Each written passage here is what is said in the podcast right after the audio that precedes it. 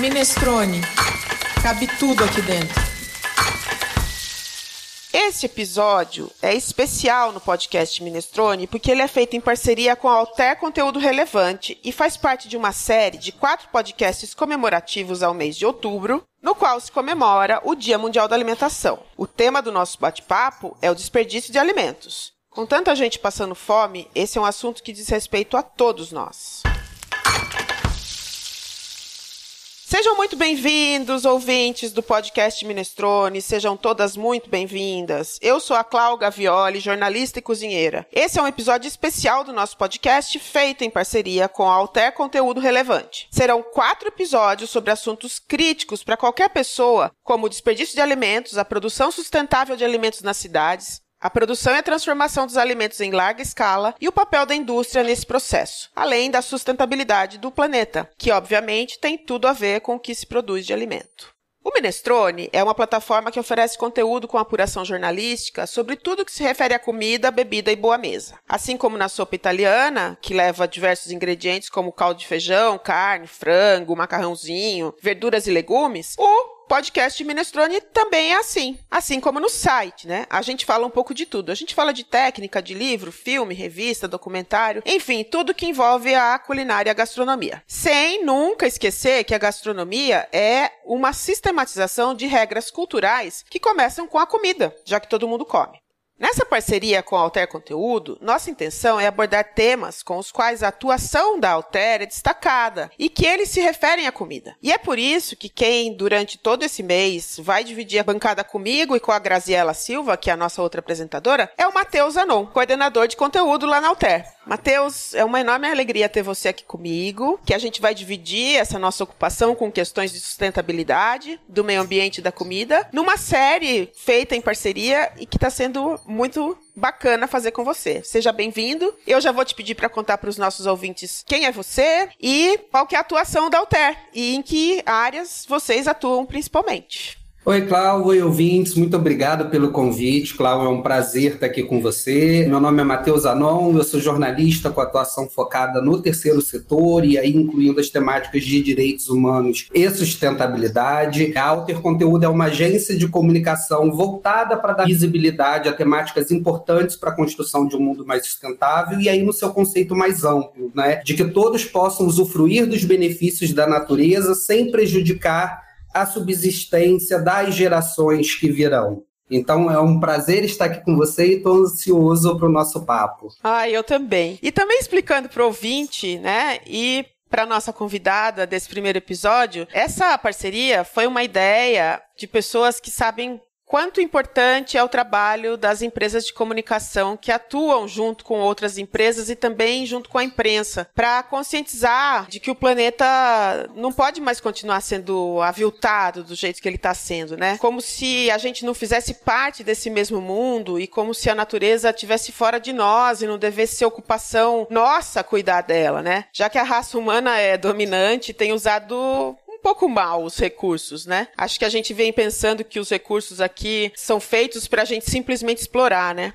O Minestrone, embora seja um podcast de gastronomia, ele é antes de tudo um veículo de imprensa. E nos cabe a responsabilidade de informar e discutir temas que são caros à sociedade e à existência do planeta. A Alter, ou a Alter, né? Desculpa se eu estiver falando errado, tem um time de profissionais que atuam com ESG. Então, nós temos questões em comum e fazer uma parceria é o nosso jeito de ver o mundo melhorar. Hoje é uma sexta-feira, dia de episódio inédito do podcast Minestrone, feito então em parceria com a Alter. Nós vamos falar de desperdício de alimentos. O tema dessa edição está diretamente ligado à saúde à segurança alimentar. E o Matheus, que fez os convites para as pessoas que vão estar com a gente nesses quatro episódios, por favor, gostaria que você chamasse a nossa convidada. Hoje é com prazer que a gente recebe a Juliana Tangari. Ela é do Instituto Comida da Manhã, diretora, advogada mestre em Direito Civil e Pesquisas de Políticas Alimentares. Ela foi presidente do Conselho Municipal de Segurança Alimentar e Nutricional do Rio de Janeiro e tem um trabalho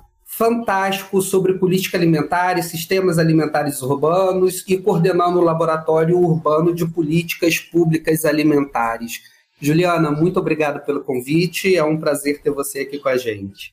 Oi, gente, muito obrigada, obrigada, Matheus, obrigada, Cláudia, pelo convite. Para mim é uma honra e uma alegria fazer parte desse espaço. Obrigada mesmo. Ai, Juliana, eu que tô aqui muito contente com isso tudo, viu? E no modelo original do podcast, a gente sempre fala uns dados de mercado antes de começar o bate-papo, só para contextualizar um pouco o ouvinte. Uma coisa bem rápida, né?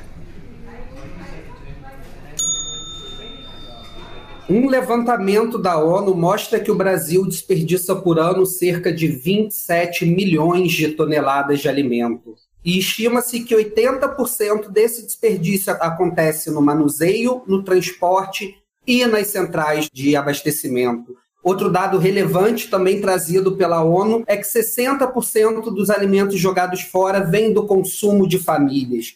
Só na região metropolitana do Rio de Janeiro são produzidos quase 17 mil toneladas de lixo por dia. E, por outro lado, nós temos os dados do segundo Inquérito Nacional sobre Insegurança Alimentar, da Rede Brasileira de Pesquisa em Soberania e Segurança Alimentar e Nutricional, que mostra que a fome avança no Brasil em 2022 e já atinge 33 milhões de pessoas. Só quatro entre dez famílias conseguem acesso pleno à alimentação, e esse é um dado que deveria gerar uma indignação muito maior do que gera hoje em dia. Tanta comida desperdiçada e tanta gente passando fome. É por isso que a gente trouxe a Juliana aqui para nossa rodinha, para a gente conversar e falar também com os ouvintes sobre essas questões que são tão complicadas, mas também que tem solução, né, Juliana? Só para abrir a, a roda, o Brasil produz comida suficiente para 1 bilhão e 600 milhões de pessoas, ou seja, um excedente de 1,4 bilhão, já que nós somos 200 milhões. Tanto alimento produzido e ainda tanta gente passando fome. Para começar, a gente quer entender, Juliana, já que você trabalha com desperdício, por que, que essa conta não fecha? Então, Cláudia, Matheus, acho que essa é aquela resposta que jamais caberia em um, dois minutos ou o tempo que a gente tiver para conversar aqui, né? Requer uma visão bem integrada desse sistema todo, do sistema alimentar, porque quando a gente pensa em desperdício de alimentos, acho que de um modo geral, os ouvintes, quem fala, né, quem ouve assim, sem ser um estudioso do tema, pensa só naquilo que a gente desperdiça no prato, né? Então parece assim, ah, será que se eu parar de desperdiçar comida aqui no meu prato, é isso que vai acabar com a fome no país? É claro que isso tem uma relação, sim, é claro que o desperdício tem. Mas quando a gente fala de desperdício de alimentos aqui, nesse momento de trazer um, um, conteúdo, né, de, enfim, de estudo das organizações e das ações todas que são pensadas para desperdício, ou que se fala pelas organizações mais especialistas, é que desperdício não é só essa parte final, né, do que a gente jogou fora, né, na mesa, no prato de casa, mas é de tudo que se perde de alimentos desde a produção até o consumo. E esses dados que o Matheus trouxe aqui para gente, é importante a gente reparar que eles são estimativas. O Brasil não tem métricas certas, definidas, de quanto que a gente está perdendo em cada fase. A gente está fazendo estimativa com base naquilo que a ONU traz para a gente de uma visão global. A Embrapa, eu acho que a Embrapa no Brasil é a principal organização que estuda desperdício de alimentos e que assessora em todas essas etapas, e eles colocam isso, né, que precisa se medir melhor, a gente precisa compreender melhor aonde que a gente está jogando comida fora. Além disso, portanto, né, a gente perde no campo, a gente perde no transporte, a gente perde pelos nossos hábitos inadequados, na hora de exigir determinados tipos de produtos, não querendo aquele produto que é feio, que não está no nosso padrão de consumo, né? Essa história do padrão de consumo é um problema. Mas eu diria que, mesmo a gente não sabendo qual é o número certinho, aonde está exatamente o nosso problema, e a gente estimando, o problema da fome não se resume também aí e aí a gente poderia que falar também horas, é que quando a gente olha para o que a gente produz de alimentos, a gente tem que pensar se esse número grande da nossa produção, da nossa agroexportação, é exatamente daquilo que a gente, afinal de contas, come. É aquilo que vem para o nosso prato. Então, essa conta não vai fechar também por isso, porque a gente está comparando coisas diferentes. Os nossos volumes enormes de grãos que são exportados e etc., né, do nosso cardápio de exportação, não é exatamente igual àquilo que compõe o nosso cardápio.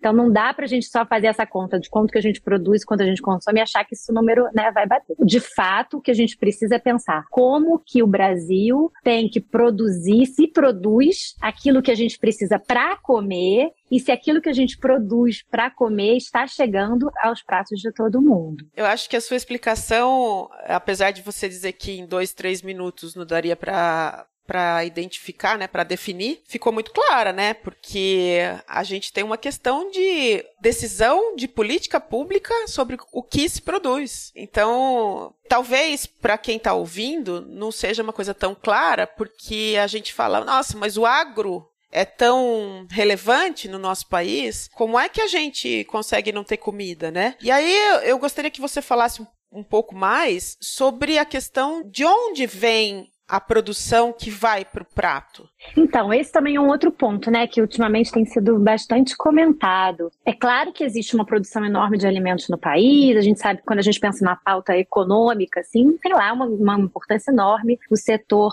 agrário. Mas e quando a gente pensa em a comida que a gente come, há anos e anos, e isso não é também só no Brasil, isso é a orientação assim, das agências globais, a grande produção, a produção que é essencial para essa, essa comida, né, é a produção feita pelo que a gente chama de agricultura familiar, né, aquela agricultura de um, um tamanho, não necessariamente pequeno produtor, porque às vezes essa expressão ela também guarda alguns equívocos, mas uma produção que está mais facilmente voltada para os circuitos curtos, ou seja, cadeias mais curtas, onde você produz mais perto de quem come. Aliás, eu acho que essa é a grande chave, é isso que a gente deveria falar o tempo inteiro, né? Esse encurtamento de cadeia, é, isso também está em todos os relatórios que a gente observa, não é um machismo, né? Isso está em todos os relatórios oficiais que a gente observa, os estudos, como que a gente encurta, como que a gente aproxima quem está comendo de quem está plantando.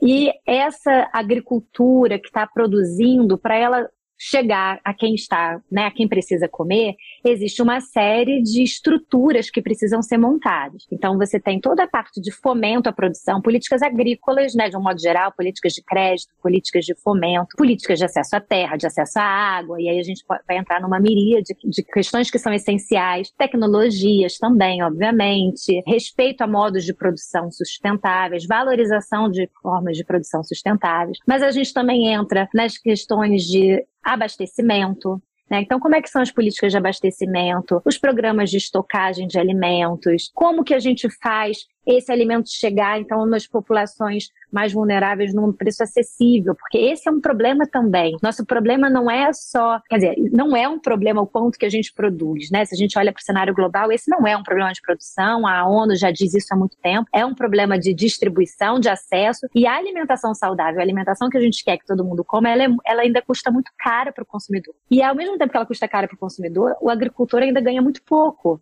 Então não é também um problema de que ela precisa ficar mais barata porque precisa ficar mais barata. O que que tá, que que tá influenciando nessa conta, né, que se perde tanto? Por isso, de novo, a ideia dos circuitos curtos é uma chave, como se aproxima. E alguns programas eu acho que são essenciais, né, se me permitem, assim, só pegar, a gente poderia falar vários, mas acho que tem dois programas que são essenciais para a gente entender uma lógica sistêmica, né, uma visão, assim, transversal mesmo disso tudo. O primeiro é o programa de alimentação escolar. Se a gente pensa que mais de 80% dos estudantes né, estão em escolas públicas, a alimentação que se faz nas escolas é muito importante. Então, quando a gente está falando de boa alimentação, de educação para alimentação, de mudança de hábitos de alimentação, de uma alimentação que consome produtos locais, de uma valorização dessa produção local, de um desenvolvimento, de um fomento da produção local, não tem como a gente não olhar para a alimentação escolar. Ela cumpre todos esses papéis. Uma alimentação escolar bem custeada pelo governo federal, porque em grande parte é o governo federal, independente das escolas serem municipais ou estaduais, a conta da alimentação escolar ela é principalmente uma conta federal. Então é preciso que venha uma verba adequada para isso. E a implementação, aí a implementação normalmente é local, é municipal ou estadual nas escolas estaduais. É preciso que ela também funcione. E é ao utilizar a verba verba dessa alimentação, para promover essa alimentação, adquirindo, né, dessa produção local, cada vez mais local, produção familiar, uma produção sustentável, então se puder, né, comprar de produção de bases sustentáveis, é claro que isso gera um efeito no sistema como um todo. E uma outra política que é muito importante é a política de aquisição de alimentos, que agora mudou de nome recentemente, é Alimenta, Alimenta Brasil. Mas ela durante décadas foi chamada de política de aquisição de alimentos, que a ideia é comprar também com dinheiro público alimentos dessa produção familiar, da produção local, para ser utilizado em doação na verdade, ela tem várias modalidades, mas a principal modalidade seria essa, doação às entidades, às organizações e próprios governos né, locais de assistência social, nas funções de assistência social, ou seja, doar alimentos a quem precisa né, acessar alimentos. E outras ações que são implementadas localmente, cozinhas comunitárias, cozinhas solidárias, bancos de alimentos. Enfim, a gente pode também ficar falando aqui horas sobre isso, porque são muitas as ideias e as possibilidades de agir. Sim, e de uma riqueza sem fim as suas contribuições, Juliana, e fazem a gente pensar muito. Primeiro, um pequeno spoiler, que o nosso programa a gente vai falar sobre a produção de alimentos em centros urbanos.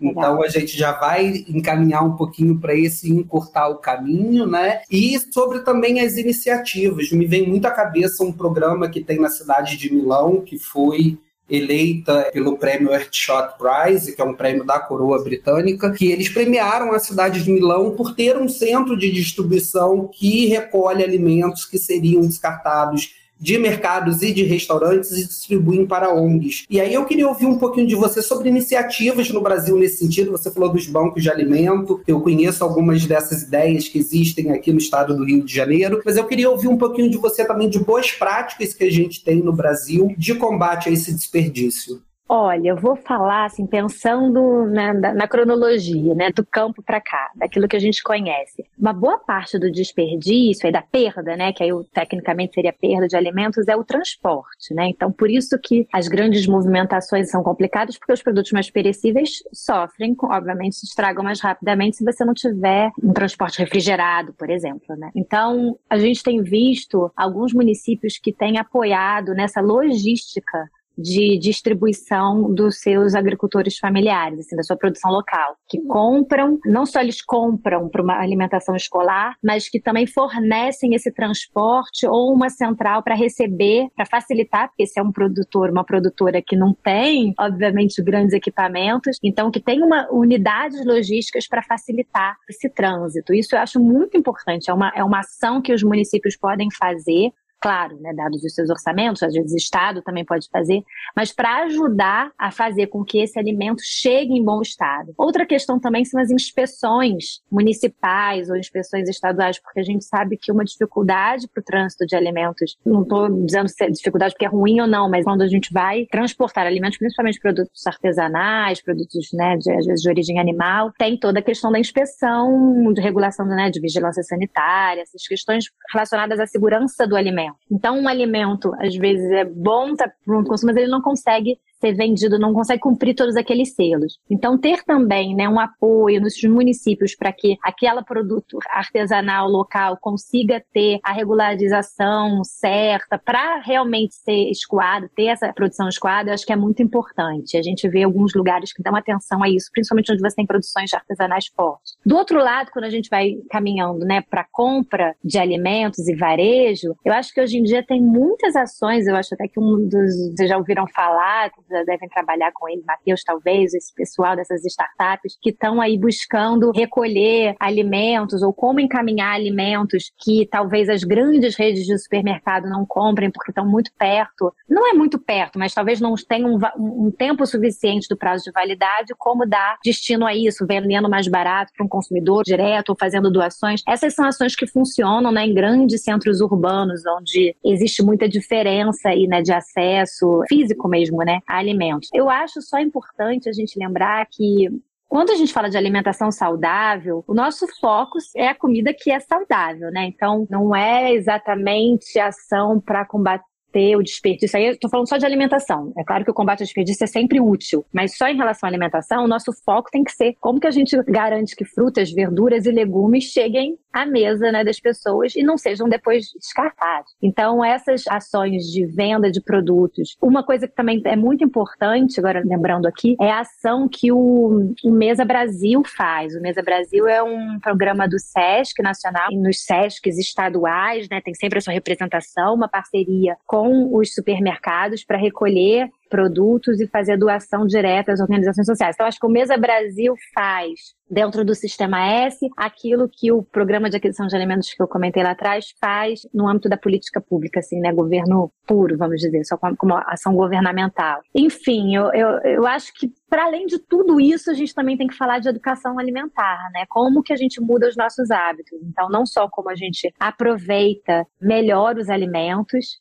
e a gente volta né, para gastronomia, como que a gente dá capacitações às cozinheiras, cozinheiros, setor da gastronomia de um modo geral, para que façam né, cardápios, para que sirvam alimentos de uma forma que seja mais sustentável, né, nesse sentido de aproveitamento mesmo do alimento, de evitar o desperdício. E também o consumidor, a consumidora, né, nas suas exigências, nesse padrão de consumo, de que a laranja, se não for laranja perfeita, redondinha, ela acaba sendo jogada fora, porque aí você vê muitas vezes os feirantes, né, descartando alimentos, a famosa xepa, né, aquele que vai ficando para trás, porque não está no padrão de consumo, mas não necessariamente porque não estava consumível. Então a gente também tem uma mudança aí de hábito para ser trabalhada. Aí, aí voltando para alimentação escolar e para educação, pensando como que a gente traz essas ações pedagógicas para os programas de educação alimentar e nutricional. Juliana, essa questão da educação, ela passa muito pela questão da comunicação que é feita nos grandes veículos, né? Eu estou dizendo isso porque como a gente diz que aqui no Minestrone cabe tudo, né? A gente já fez aqui episódios de podcast que são até engraçados, assim, falando, por exemplo, de comida na novela, falando de comida nos filmes, nos livros, né? Nos romances. Então, essa questão da comunicação, você acha que tem algum alguma ação específica ou tem alguma história que a gente possa contar para as pessoas para dizer assim, olha, isso aqui deu super certo, vamos tentar reproduzir? Porque eu me preocupo com a questão da comunicação em relação à alimentação. Eu acho que a gente fala muito sobre gastronomia, especialmente num sentido de gastronomia, o refinamento da comida, ai, a origem, é o selo do vinho, não sei das quantas, né? Mas a gente não fala da comida, comida mesmo, né? Poucos são os que falam. Então, queria que você comentasse um pouco isso. Sabe que eu super concordo com você, assim, eu acho que comunicação é uma chave, educação é uma chave. E uma reflexão que eu trago para essa sua pergunta, que obviamente não tem uma, uma resposta única, né? Assim, a, a, a comunicação pura e simples que resolve, não é bem por aí. Quer dizer, não é bem por aí, mas não é só isso. Porque quando a gente fala de alimentação, uma das coisas mais importantes que a gente tem que pensar é sobre ambientes alimentares. As nossas escolhas, os nossos hábitos não se moldam apenas, talvez, pelo que você leu ou pela campanha que você ouviu, mas também tudo isso. Mas é aonde que você compra seu alimento, como é que você vê o alimento, aonde que você vai comprar, o que está perto de você para comprar o alimento. Então, essa relação do alimento na compra, no, nos restaurantes, né? Sejam os restaurantes caros, de que, né, de famílias que têm uma capacidade de acessar vão, mas também os restaurantes da alimentação numa, num, Mais é, de trabalho, de indústria, ou numa, num restaurante popular. Então, todos esses lugares, esses espaços onde a gente se alimenta, onde a gente adquire alimentos e onde a gente ouve sobre alimentos, moldam também os nossos costumes. E é claro, de novo, na escola é super importante. Então, hoje em dia, a gente vê muito a questão, por exemplo, das hortas escolares como sendo um instrumento pedagógico, não só, mas também, né? Mas não só para uma educação ambiental, uma manutenção de uma ruralidade, se é que pode se chamar assim, nas crianças mais urbanas, mas também para entender o que, que é o alimento, de onde que ele vem. Então, é, é utilizar usar isso também como um instrumento, uma ferramenta de educação alimentar para entender o que seria uma comida saudável e boa. É claro que as campanhas, né, são muito fortes, às vezes, das alimentos não saudáveis, né? Enfim, o marketing de um modo geral. E isso gera nas crianças, nas pessoas, né, de um modo geral, nós todos estamos sujeitos a essa imposição do marketing, né, do desejo, né? O que, que você deseja? Você acabar desejando uma comida não saudável, ou também esse hábito do excesso, da fartura, mas numa fartura num, num sentido ruim, né? De que você precisa ter muito para ser bom, você precisa ter muita coisa na mesa, a sua geladeira tem que estar sempre cheia. Então, essa mensagem, né? de que esse é um padrão ideal também é muito ruim para gente. Enfim, eu imagino que quando a gente olha, é, é muito comum a gente olhar né, para para o mercado assim de, do consumo europeu e ver como um bom exemplo, né, como os europeus consomem seus alimentos, alimentam saudável, enfim, nas cidades pequenas e médias. E eu fico sempre imaginando isso, que tem a ver muito com esse ambiente que a gente vai construindo, né, o quão perto você está de uma feira, o quão seus pais, quando você é criança, te apresentam comida saudável, a sua escola ensina, você come tudo, cardápio é feito com esse pensamento, as merendeiras das escolas recebem, né, uma educação legal também para fazerem essa comida enfim. Ah, Juliana, você tem é, soluções que são incríveis, né? Fantásticas. Eu acho que todas elas deveriam ser absolutamente implementadas o tempo todo. Mas é, falando sobre uma inquietação que é minha, né? Eu fico pensando que tem muitas mães hoje que elas são tão bombardeadas por uma informação de que e assim, bombardeada no sentido amplo, né? Falando daquele bombardeio que assim, o leite, ele tá posicionado no supermercado do lado do refrigerante. E a criança, ela quer o refrigerante, porque é doce, porque ela já experimentou, ela sabe que é bom. E aí existe assim uma dor da mãe se ela não dá aquilo que a criança quer, né? E aí eu tô falando de todas as classes, eu não tô falando das classes. As que são mais privilegiadas, claro que pode dar a opção mas aquele que não tem a opção, muitas vezes ele também fica numa situação de vulnerabilidade no sentido de, mas eu não vou dar para o meu filho uma coisa que ele quer tanto, né? Esse desejo é muito trabalhado, né? é, porque é um status, né? É quase como um status. Você vai negar esse status ao seu filho, a você mesmo. Parece como um, um prêmio, né? É tão distorcida essa mensagem que é como um prêmio. Bem, os profissionais de saúde coletiva que, que eu conheço e as organizações que são nossas parceiras, que trabalham nessa área de saúde, dizem que Medidas muito importantes para isso são a rotulagem adequada dos alimentos. Então, você olhar um alimento ter lá na capa da frente, né, que aquele é um alimento contém muito sódio, muito açúcar, então ficar muito claro para o consumidor, não lá numa tabelinha atrás que ninguém lê. Outra coisa é a taxação, né, é, é colocar impostos mais caros nessas bebidas açucaradas, nesses pseudo, né, esses alimentos que não, que não trazem saúde. Então, de, isso é né, definido como uma prática para mudar esse lugar, né? Mas tem esse compromisso também dos, enfim, dos governos, das empresas, das escolas de um modo geral. Então, você ir à feira, ter feira, né, em todo lugar ter feira, você não tem que ser, ir só a um supermercado comprar sua comida, né? Ter feira, é, esses grupos de consumo, né? Que se formam muito, é muito comum nos grandes centros cada vez mais, você comprar diretamente de uma rede de pequenos produtores locais, então você não vai ao supermercado para comprar aquele potinho de manjericão caríssimo, né? Mas eu, eu queria te, te falar o seguinte, né? A gente está gravando esse programa no dia 3 de outubro. A gente está seguindo esse caminho? É, não, assim, a gente tem muitas ações, né, acontecendo. Eu acho que a gente não pode também se desesperar, né, de que nada está acontecendo. Tem muita coisa que está acontecendo e resistindo. Ai, que bom, As políticas... que bom. Não, eu acho que é assim, esses últimos anos, quem atua nessa área da alimentação sabe que as políticas nacionais sofreram muito, as estruturas nacionais perderam muito. Partiu-se dessa premissa de que ah, o Brasil não passa mais fome, a gente não precisa mais cuidar disso. E a fome, ela, o combate à fome, ele é um estrutural, ele não é eventual nem emergencial, né? Claro que no momento que a gente está, ele também precisa das ações emergenciais, mas ele é estrutural. Na hora que você desmonta essa estrutura, não tem como não chegar no mesmo lugar quando você tem uma crise econômica econômica, quando você vem com alguma coisa mais forte, como a gente vivenciou, pandemia, crise econômica mundial, os alimentos na maior alta histórica de preços. Então, para você ter resiliência a esses choques, é preciso ter uma estrutura constante que permita a gente ter sempre comida no prato de todo mundo as pessoas não passarem fome no grau que a gente está agora. Mas eu acho que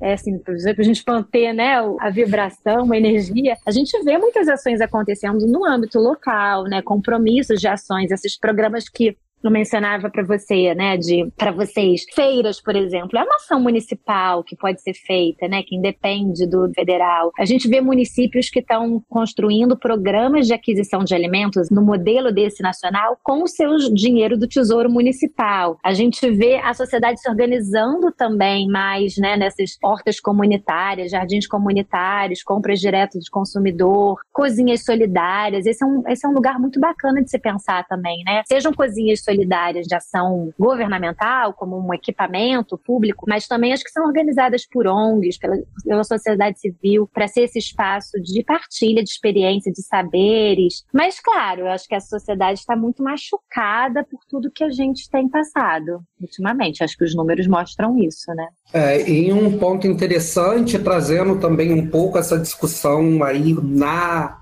nos compromissos assumidos, né? O Brasil ele tem um compromisso junto aos objetivos de desenvolvimento sustentável da ONU de até 2030 erradicar a fome e garantir o acesso de todas as pessoas, em particular pobres e pessoas em situações vulneráveis, né? E aí a gente inclui crianças idosos, e alimentos seguros, culturalmente adequados, saudáveis e suficientes para todo ano, né? E aí a gente entra também no tema alimento seguro, que foi um pouco que a gente discutiu aqui sobre a questão dos ultraprocessados, e é um cálculo difícil de ser feito, né? Às vezes é mais fácil comprar um alimento ultraprocessado mais barato do que um alimento que foi produzido, um legume, uma verdura, e a gente acaba optando ir na correria do dia a dia, tendo uma alimentação que não é adequada em termos de nutrição, né? Então a gente está ingerindo alimento com nutrientes vazios que não vão compor aí a nossa saúde. E nesse ponto realmente a educação escolar ela é muito importante, porque a gente vê um grande número de crianças aí que acaba tendo na escola a principal refeição do dia. E, e eu gostaria de propor um debatezinho, uma conversa rápida, ouvir a sua opinião sobre esse esse treinamento também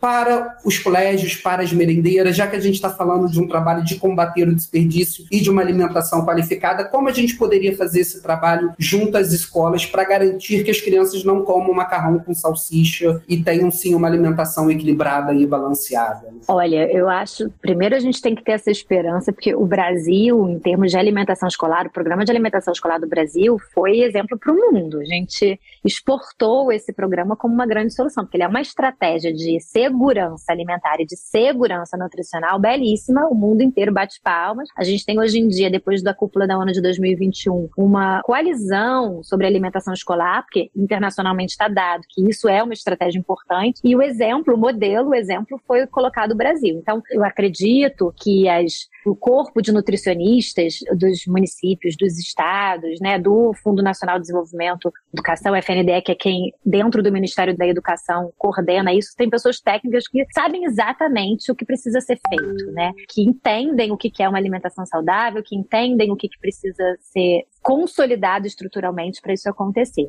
Agora, essa questão do do drama, eu acho que dos ambientes urbanos, né? A gente tem uma população cada vez mais urbana, né? Acho que a gente já passou de 80%, enfim. E essa dificuldade do acesso físico, ela é cada vez maior, isso é dado. Por isso, de novo, a história de pensar ambientes alimentares, porque esse acesso físico é uma grande dificuldade. Então, nas escolas, a gente pensar com esse corpo técnico todo que já existe. O que que se precisa? Bem, cada escola é uma escola, cada território é um território. Então, não dá para a gente dizer que conceitualmente tudo funciona. Na prática, vai de lugar para lugar. Vai depender, obviamente, do quanto aquele município de fato implementa, aquelas escolas estão alinhadas, as direções das escolas estão alinhadas né, com esse objetivo. E do ponto de vista de pais e alunos, assim, existe um conselho especificamente para isso. Existe o Conselho da Alimentação Escolar. Então, acho que pais e mães de alunos Aí eu acho que eu tô falando basicamente de escola pública, tá? Que eu acho que é o que faz a diferença, né, no Brasil. A gente falar, enfim, Rio, como é que se resolve, né? Não é esse o foco quando a gente está olhando para o grande, né? Porque aí são ações que, obviamente, são importantes, mas, enfim, quando a gente pensa em política pública, a gente está falando de escolas públicas.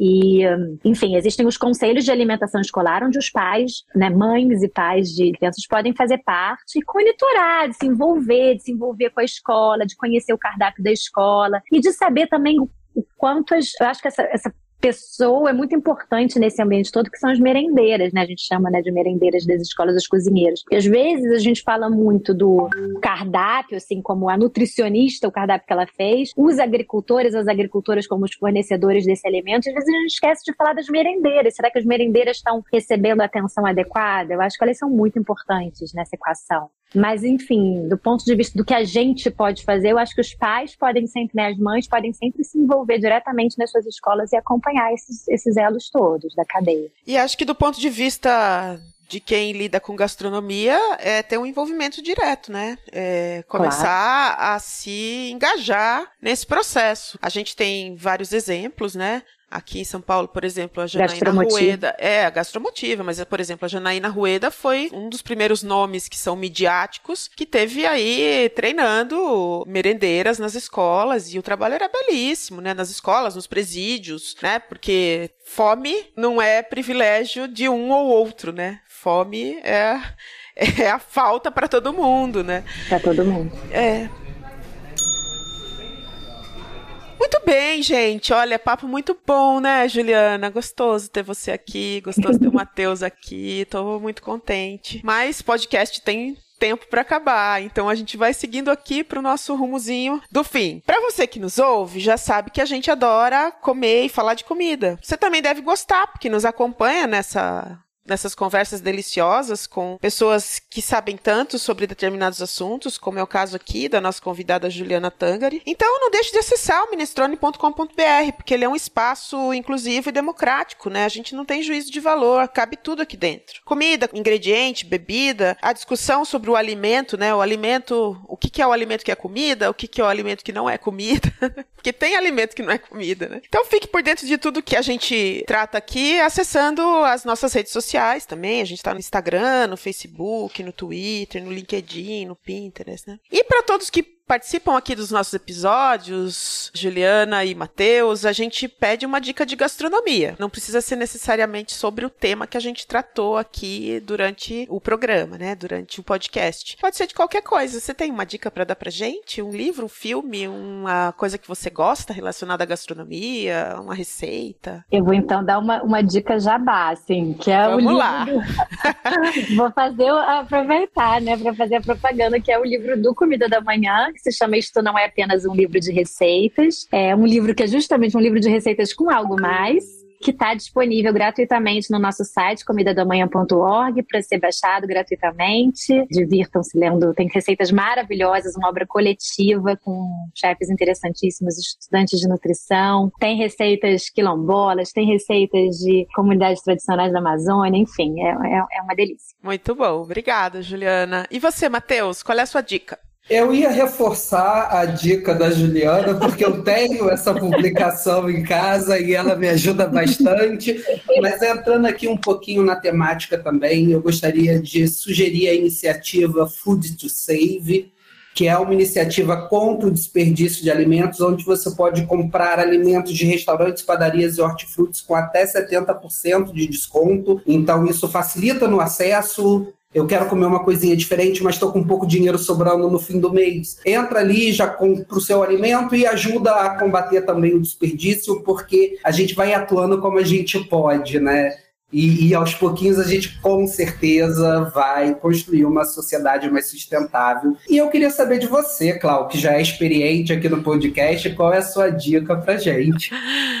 É, a minha dica é, novamente, não é a primeira vez que eu dou essa dica, é o podcast O Joio e o Trigo, né? O podcast do Joio e o Trigo, que é o prato cheio, mas dois episódios especificamente, que foram episódios especiais, que um se chama As Escalas da Fome e o outro se chama Que Fome é Essa? O pessoal do Joio e do Trigo faz um trabalho muito sério e nós aqui respeitamos demais o trabalho deles, então essa é a minha dica. Muito obrigada, gente. E agora, Juliana? Você falou que você ia dar um jabá antes, mas agora é a hora do jabá. Então, a gente quer que você conte um pouco sobre Comida do Amanhã, né? Você fale um pouco e depois você deixe seus, seus dados, os dados do Comida do Amanhã também pra gente, para todos os ouvintes do Minestrone, em parceria com Alter Conteúdo, saibam como a gente te encontra. Obrigada. É, o Comida da Manhã é um é o que a gente chama de think tank. A gente é um, não é uma ONG assim que vai fazer uma ação lá na punta, mas a gente está sempre criando um espaço de reflexão, né? O que, que a gente quer quando a gente pensa em mudar o nosso sistema né, dos nossos alimentos, da nossa alimentação, para algo que seja mais justo, mais saudável para todos e para o planeta também, né? Então, tudo que se relaciona a pensar como que a gente caminha né, nessa jornada a gente elabora por aqui, usa as nossas redes sociais para transmitir conhecimento. A gente tem um clipping semanal gratuitamente também que todo mundo pode assinar, o Café Coado, para ficar informado de notícias sobre sistemas alimentares. E a gente tem alguns, algumas ações mais, projetos mais peso, assim. A gente produziu durante muito tempo vários diálogos intersetoriais, a gente acredita que esse é um caminho de debate, de reflexão. E hoje a gente tem dois projetos que estão aí com mais força de trabalho. Um deles é o Poliniza Buzz,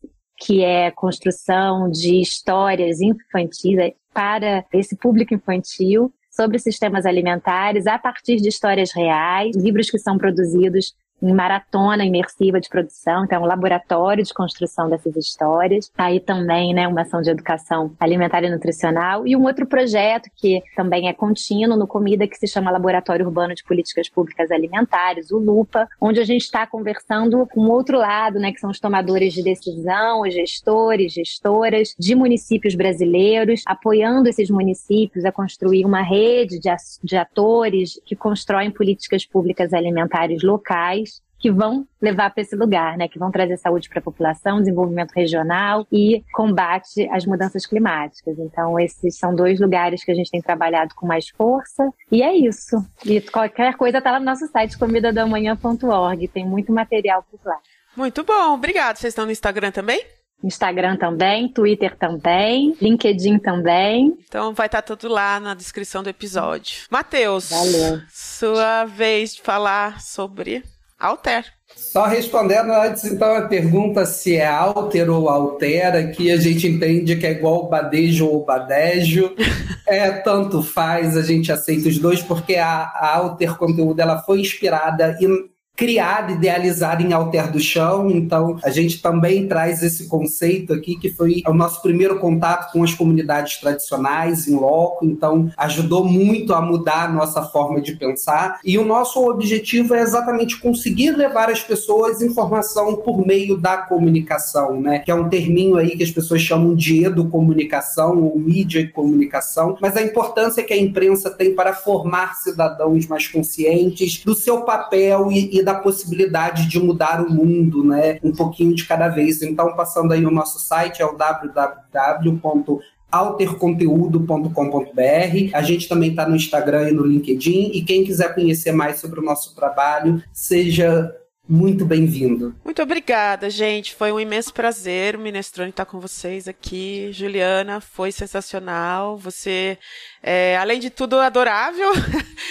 um sorrisão. Para quem não está vendo, eu estou aqui vendo pela tela, mas estou vendo. Muito obrigada, Matheus. Foi um enorme prazer. Obrigada a todos pela audiência. Agradeço você, ouvinte, estar tá aqui com a gente, fazendo a gente construir reflexões sobre comida, sobre alimentação como um todo, né? Que no, nos dá esse espaço. E se você gostou do episódio, fale para os amigos que existe a mídia podcast, né? Tem gente que não conhece, tem muita gente ouvindo, mas tem gente que não conhece. Então conta para os amigos que a gente existe, fala lá para ouvirem a gente também. Muito obrigada e até o próximo podcast Minestrone. Muito obrigada.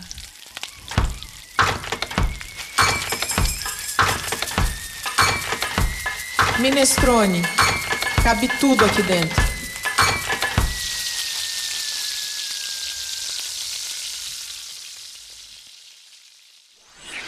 Esse podcast foi editado por Domênica Mendes.